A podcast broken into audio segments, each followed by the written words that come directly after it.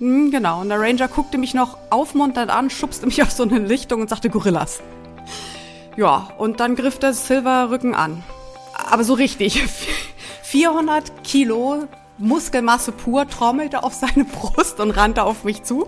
Und natürlich hatten sie uns vorher eingeschärft, lauf nicht weg. Dann habe ich gedacht, na witzig, also hätte ich rennen können, ich schwöre euch, ich wäre gerannt, aber es ging ja nicht, weil rechts und links so ein dichter Dschungel war, dass ich keine Chance hatte. Und dann sagt der Ranger zu mir, it's okay, it's okay. Und ich dachte, das ist überhaupt nicht okay. Aber der stoppte dann rechtzeitig, guckte mich einmal an, so nach dem Motto, hey du, ne, ich hier Boss, das ist meine Familie, du benimmst dich. Dann setzte er sich hin und ließ sich fotografieren. Das hört sich wirklich einmalig an und genau darüber sprechen wir jetzt. Denn wir begeben uns heute nach Ostafrika, nach Ruanda.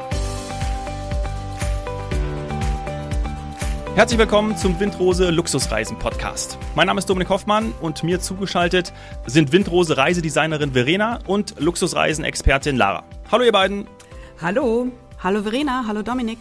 Lara, eine besondere Folge heute, denn du bist ja auch schon in Ruanda gewesen. Welche Eindrücke sind dir geblieben? Ja, also als allererstes Mal ähm, dieser Ausdruck, die, das ist die Schweiz Afrikas. Ähm, und das kann ich aus ganz vielen Gründen unterschreiben, weil es war, es war so sauber, es hat sich so sicher angefühlt. Ähm, es ist auch landschaftlich äh, tatsächlich ganz spannend. Ich glaube, da, da weiß Verena fast noch mehr als ich. Ähm, mhm und aber auch gleichzeitig dieses ähm, ja verhaftet sein im also in, in doch ein paar Jahren vor uns, da treiben Kinder noch mit Stöcken Reifen die Straße entlang.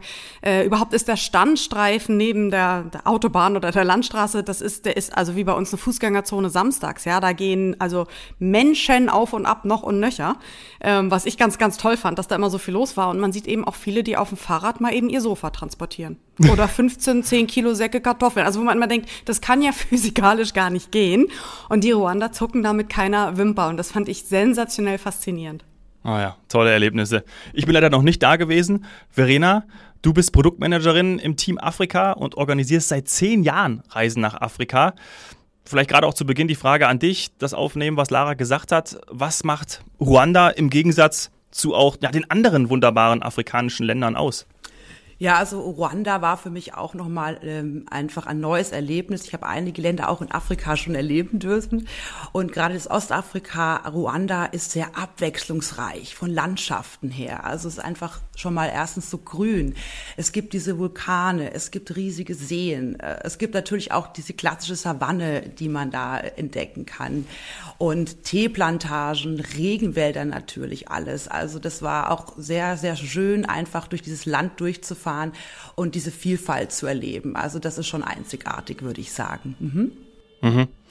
Das hat sie dann der Schweiz voraus, diese Vielfalt, würde ich mal ja. behaupten.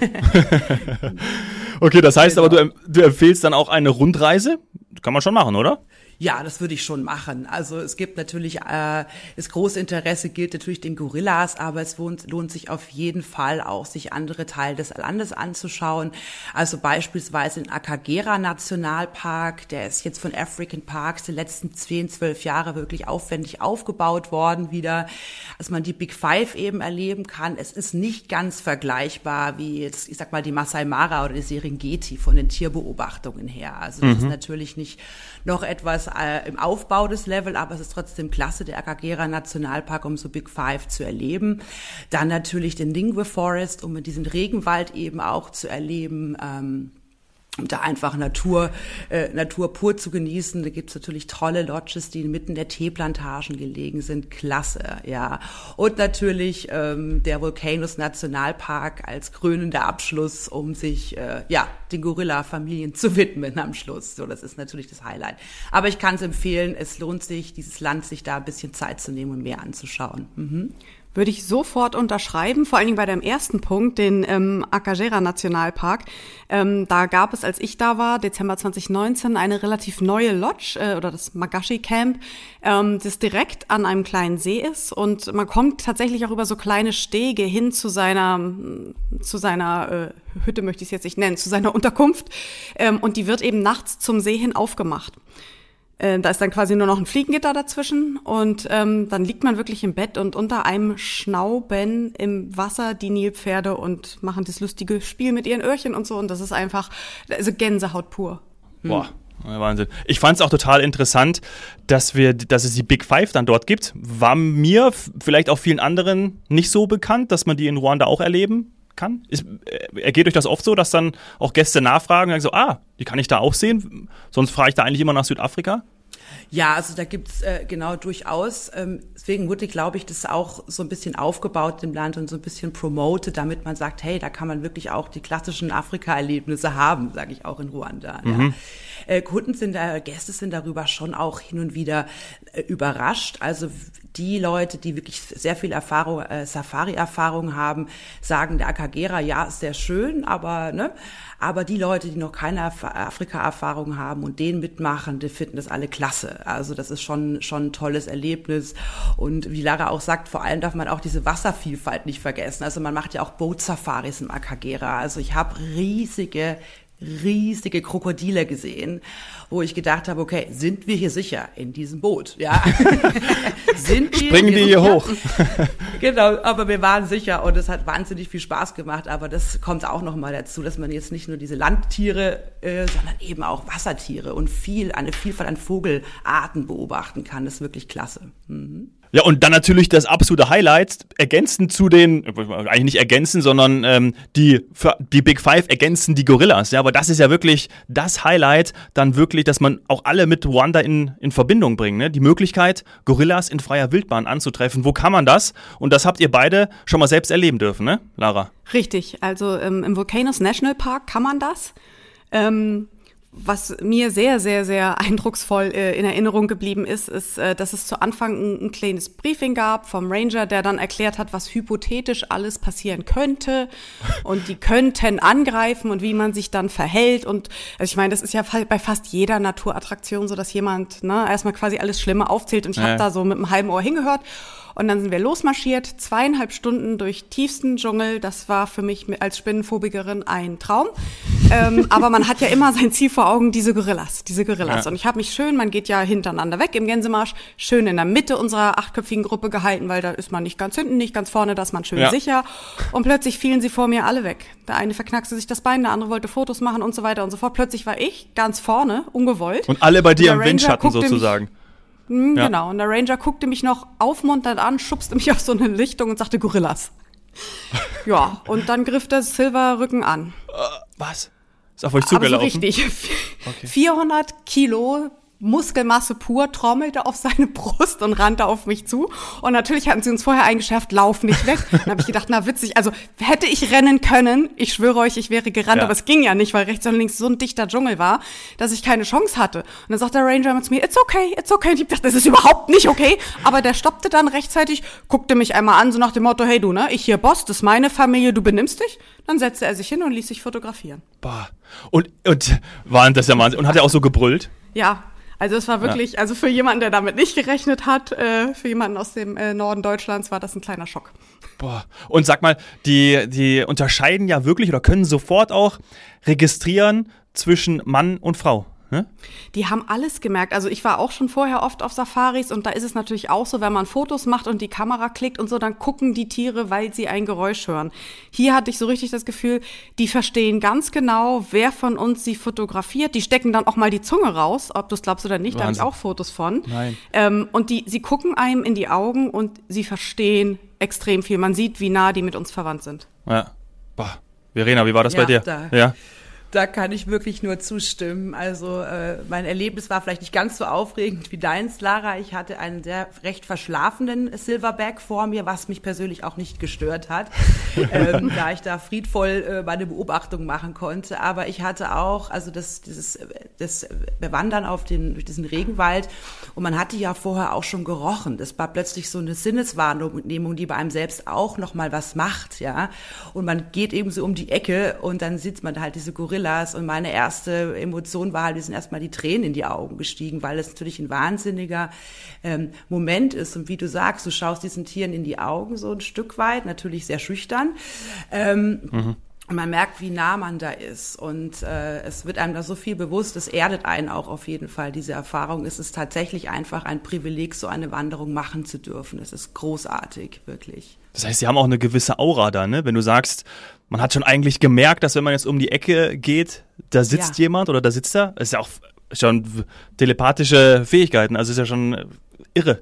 Ja, ja, genau so ungefähr, ja. Äh, Wahnsinn, Wahnsinn. Da müssen wir natürlich in dem Zusammenhang auch mal über, über den Tierschutz sprechen. Umweltschutz dann natürlich auch als erweiterten äh, Begriff. Aber wie wichtig sind dann auch gerade die Gorillas für Ruanda, für auch Flora und Fauna? Habt ihr dazu auch Kenntnisse? Klar, also die sind sehr wichtig. Ähm, man muss ja sagen, so ein Gorilla-Tracking ist ähm, auch für Luxuskunden äh, nicht ganz äh, billig. Das kostet äh, 1200 US-Dollar pro Person. Mhm. Ähm, und äh, ein Großteil dieses Geldes wird zum Beispiel genutzt, um Land hinzuzukaufen und den Nationalpark zu vergrößern, was natürlich allen Tieren zugutekommt. Und man muss auch tatsächlich sagen, dass diese, diese ähm, Touren dahin extrem streng sind. Also es gibt nur bestimmte Familien, die an Menschen gewöhnt sind. Die dürfen mit von maximal acht Personen maximal 60 Minuten am Stück am Tag besucht werden. Und es wird extrem darauf geachtet, also dass niemand irgendwo Müll lässt, dass man nicht mit den Tieren interagiert, dass man nicht länger bleibt, dass man die nicht erschreckt oder sonst wie verstört. Ähm, und es werden natürlich auch die Ranger damit bezahlt, die aufpassen, dass eben, wie früher mal geschehen, äh, keine Wilderer an die Tiere rangehen. Von daher denke ich, da spielt der Tourismus eine Schlüsselrolle. Ja, weil sonst äh, kann man dann diese Tiere vielleicht auch irgendwann gar nicht mehr beobachten, erleben. Und das wäre natürlich ähm, schlimm. Und für die Tiere viel schlimmer als für uns. Also äh, schlimm. Was ich, was ich auch interessant finde, das sind ja, die sind Vegetarier, ne? Also und die essen irgendwie 36 bis, bis 38 Kilo pro Tag da an Pflanzen und Bäumen. Äh, da ja, die tragen wahrscheinlich dann auch wirklich zu dem, zur Flora und Fauna bei, zu der, zu der Wiederbelebung eines, eines äh, Waldes, eines Regenwaldes. Und das ist ja auch extrem wichtig. Also, was alles in diesem Ökosystem davon abhängt. Ähm, und da tragen eben dann auch die Gorillas ihren Teil dazu bei. Amen. Ich stimme zu. Äh, genau. Also, was, was, mir, was mir da vielleicht noch äh, äh, schön in Erinnerung geblieben ist, wir waren in einer Gruppe, in der äh, vielleicht die Stimmung nicht ganz so entspannt war.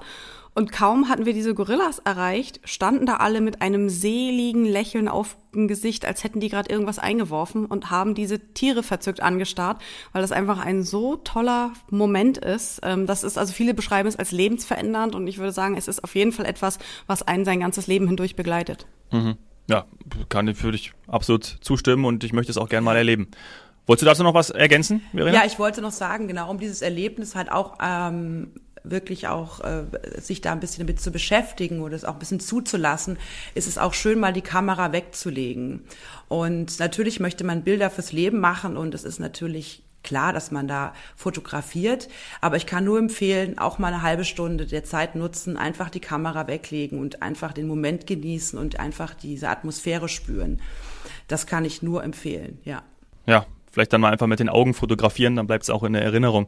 Lasst genau. uns mal zu den, zu den Lodges kommen, weil wir haben ja in der Safari-Folge mit Swantje auch schon über die Fünf-Sterne-Unterkünfte gesprochen. Die afrikanische Gastfreundschaft ist natürlich da auch zu nennen. Der erstklassige Service, ja, ähm, das bekomme ich in Ruanda auch alles, oder, Lara? Klar. Äh, absolut. Ähm, da haben in den letzten Jahren so viele wirklich sensationelle Luxuslodges aufgemacht, ähm, die das ganze Erlebnis äh, ungemein bereichern. Ähm, und es passt für mich wie die Faust aufs Auge, weil es geht Hand in Hand mit dem Naturerlebnis und das Land ist mal ohnehin kein günstiges Land, das muss man auch sagen. Okay. Das muss man sich auch leisten können, ne? muss man auch mal sagen. Absolut, also nur mal so als, als kleiner Vergleich, ein Kühlschrankmagnet kostete da dann 10 US-Dollar, das sind ja auch schon mal 10 Euro. ähm, und als ich einmal Mittagessen war, und da reden wir eben nicht über irgendeine Luxuslodge oder so, sondern ein kleines Ding am Straßenrand mit ne, ein bisschen Reis, ein bisschen Fleisch mit Soße und eine Cola, habe ich halt 30 Dollar hingelegt. Ähm, ja. Es ist ein hochpreisiges Land, was ich persönlich aber auch richtig finde, weil ähm, ne, die Leute sollen ja auch davon profitieren, dass man da durch ihre Natur marschiert. Ja, Absolut. Ja. Absolut, ja. Doch Ruanda ist da wirklich sehr, sehr gut aufgestellt mit den Fünf-Sterne-Lodges und einfach da in dem Luxusbereich was Tolles anzubieten. Allen wichtigen Orten, sage ich mal, des Landes ist es natürlich klasse, aber macht sich preislich deutlich bemerkbar. Daher, wenn ich Gäste habe, die äh, die Gorillas gerne sehen möchten, biete ich dann Alternative Uganda an. Natürlich ist Uganda jetzt nicht gleichzusetzen mit Ruanda, aber das hat einfach ist von Unterkünften ein bisschen anders aufgestellt, ist nicht so in diesem hochwertigen Bereich vertreten, aber bildet natürlich auch Gorilla-Tracking an. Also das ist immer so die Variante dazu, mhm. wenn man, wenn das Budget in Ruanda dann doch ausgereizt ist, dann ist das eine schöne Alternative. Mhm. Mhm. Okay. Ja, super, super Tipp auch. Vielen Dank. Und wenn ich jetzt wirklich auch die Kultur und die Historie von Ruanda mitnehmen möchte, das interessiert ja auch sehr viele, wie tauche ich dann da am besten ein? Ja, also auch da ist diese, diese Vergangenheit ist in diesem Land schon noch präsent. Also dieser Genozid ist ja jetzt, glaube ich, gerade über 23, 24 Jahre erst her. Und ähm, aber es ist auch als Besucher des Landes würde ich das auf jeden Fall empfehlen, sich da ähm, das eine oder andere anzuschauen. Es gibt eben das Genozidmuseum in Kigali selbst, ähm, was ein sehr interessanter, aber auch ein emotionaler Ort ist, wo alles nochmal so ein bisschen aufgearbeitet ist, was damals genau passiert ist in diesem Land und natürlich auch, wie da Lösungen gefunden worden sind. Also es ist erstaunlich auch, wie so ein Land, wo zwei Völkergruppen aufeinander losgegangen sind, muss man das auch erstmal schaffen, dass das sich nicht wiederholt. Ja. Ich sage jetzt mal in der in, in der Gegenwart. Und da kann man schon was von diesem kleinen Land lernen. Ich hatte einen Besuch in so einem Reconciliation Village nennt sich das. Da leben Opfer und Täter quasi dieses Genozids zusammen. Und ähm, es geht sehr stark in diese Vergebung und Gemeinschaft bilden und eben durch gemeinsame Arbeit irgendwie Projekte schaffen und eine Zukunft schaffen. Es ist klasse. Also es war sehr emotional natürlich auch, aber es war auch sehr lehrreich äh, zum Thema Vergebung und wie so ein kleines Land das geschafft hat. Ja. Ja, boah, sollten auch gegenwärtig wahrscheinlich dann viele mal, mal hinreisen. Ich hätte da ein paar Vorschläge, aber das nur am Rande. Ganz genau. Ähm, ja. ja. Ja, wirklich wirklich interessant. Mich würde noch interessieren, wie viel Zeit müsste ich einplanen? Also reichen dann auch zwei Wochen? Oder sollte es dann etwas länger sein? Weil, wenn ich mir jetzt vorstelle, ich mache zum Beispiel, ähm, oder ich möchte mich auf die, äh, also ihr habt ja schon gesagt, das macht man ja eigentlich nur einmal, wenn man dort ist und, und äh, besucht die Gorillas, oder? Also so ein Tracking äh, kostet mich 1200 Dollar. Das mache ich dann äh, einen Tag lang, wo die Tour dann geht, aber das mache ich wahrscheinlich, gut, wenn ich für zahle, kann ich dann auch noch irgendwie drei Tage später nochmal machen. Aber der normale Luxusurlauber macht das wahrscheinlich einmal auf seinem, auf seinem, äh, auf seinem Trip, auf seiner Reise und dann erlebt er eben die anderen Dinge, die wir besprochen haben. Also würde auch eine Woche reichen, macht das überhaupt keinen Sinn? Oder sagt ihr, gerade wenn man eine Rundreise macht, zwei Wochen sollte man auf jeden Fall einplanen? Also ich war zehn Tage da und habe nicht alles geschafft. Zehn Tage? Ja, und ich habe nicht alles geschafft. Okay. Bei dir, Verena, was sagst du? Ja, also zehn Tage hätte ich jetzt auch so vorgeschlagen, ist so ein guter, ich sag mal, ein Schnitt, um ähm, die Höhepunkt zu sehen. Aber natürlich kann man das alles erweitern, je nachdem, welche Interessen man auch hat mhm. als Gast des Landes. Ne? Lässt sich das noch äh, ausweiten. Aber ich denke, so neun, zehn Tage ist sehr gut, um einfach schon mal die Höhepunkte gesehen zu haben. Ja. Mhm. Und äh, schließen wir die Folge doch nochmal äh, mit der eingehenden Frage, nämlich die, die Highlights, also was ihr, was ihr mitgenommen habt Würdet ihr dann zum Schluss auch noch sagen, gerade du, Verena, ähm, dass da auch noch irgendwie ein Erlebnis dabei war, wo du sagst, davon, davon erzähle ich immer, wenn man mich nach, nach Ruanda fragt, wenn Gäste mich nach Ruanda fragen. Gibt es da etwas, was du auch empfehlen kannst? Irgend, irgendwas teilnehmen oder irgendwas besichtigen? Oder sind es dann einfach die, die, die Gorilla-Touren? Ja, also was ich äh, auch äh, dem, wirklich erleben durfte, war äh, Umuganda. Also das gibt also zum Thema gerade Gemeinschaftssinn bilden, ähm, hat Ruanda da eigentlich echt tolle Ideen aufgebaut. Es gibt äh, immer im letzten äh, letzten Samstag im Monat gibt es quasi eine landesweite Gemeinschaftsarbeit. Das heißt, jeder in der ganzen Nachbarschaft muss an diesem Samstag antreten und es wird ein Projekt erstellt. Also je nachdem, wir hatten beispielsweise, wir durften da mitmachen. Wir haben in einer Nachbarschaft in Kigali eine Straße planiert. Also das war mein Tag. Ich habe eine Straße in Ruganda, in Kigali, Ruanda planiert. Das ist auf jeden Fall mein Höhepunkt gewesen. Aber es geht einfach um die Idee. Also es geht darum, dass man als ja. Gemeinschaft in einem Land zusammen Projekte schafft. Da werden beispielsweise auch Häuser für Leute aufgebaut, die nicht so viel Geld haben dass die, die Nachbarschaft sagt, okay, für die Familie äh, Meier, nenne ich sie jetzt mal, wird ein Häuschen gebaut, ja, weil um, um denen weiterzuhelfen in einer leb schwierigen Lebenssituation. Es ist unglaublich, man müsste sich mal vorstellen, was äh, in Deutschland um Uganda bewirken würde, wenn wir einmal im Monat eine Gemeinschaftsarbeit machen würden in diesem Land. Das wäre klasse. Also ich finde es eine tolle Idee, um Gemeinschaftssinn und Solidarität einfach aufzubauen in einem Land mit so einer Vergangenheit. Unglaublich toll. Ja, also ich glaube, das, was wir auf jeden Fall mitnehmen aus dieser Folge, ist, dass äh, Ruanda eine Vorbildfunktion hat, eine Vorbildwirkung hat und äh, ja, das ist ja wirklich, äh, hätte ich nicht gedacht. Also auch für mich sehr lehrreich, für uns sehr lehrreich. Und ähm, vielen Dank dafür, auch gerade an euch beide, dass ihr, dass ihr das so dargestellt habt. Und ähm, für viele, glaube ich, die jetzt dort mal hinreisen möchten, gibt es ja auch die Möglichkeit, dann einfach auf windrose.de die äh, konfektionierten Reisen anzuschauen. Und dann natürlich auch über die E-Mail-Adresse podcast.windrose.de mit dir in Verbindung zu treten. Verena, du meldest dich dann persönlich zurück, ne? Machen wir so. Selbstverständlich. Ich kann es kaum erwarten. Wunderbar. Danke euch beiden vielmals, Verena und Lara. Vielen Dank auch für die Möglichkeit. Danke. Tschüss. Ciao, macht's gut.